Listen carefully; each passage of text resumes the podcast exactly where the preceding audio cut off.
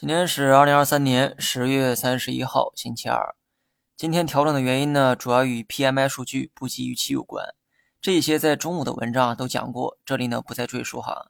经济的复苏是必然的，但过程啊是曲折的，还希望大家多一点耐心。最近没有特别给力的政策出台，但有一个现象，想必很多人呢也看见了，那就是咱们与大洋彼岸的关系出现了一定的改善迹象。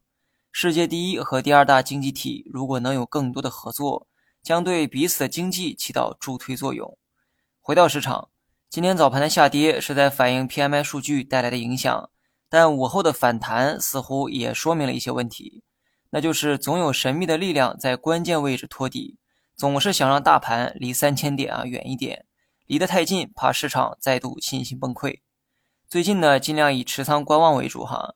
长线玩家请坚定逢低加仓的原则，但是注意哈，我这条建议的前提是你事先预留出了足够的仓位，而不是把前几天割肉的钱再买进去博弈。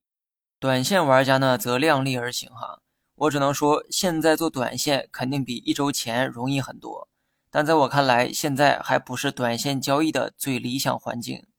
短期大盘估计会呈现反反复复的走势。咱们呢以两天为一个周期的话，我估计两天内会出现冲高回落的走势。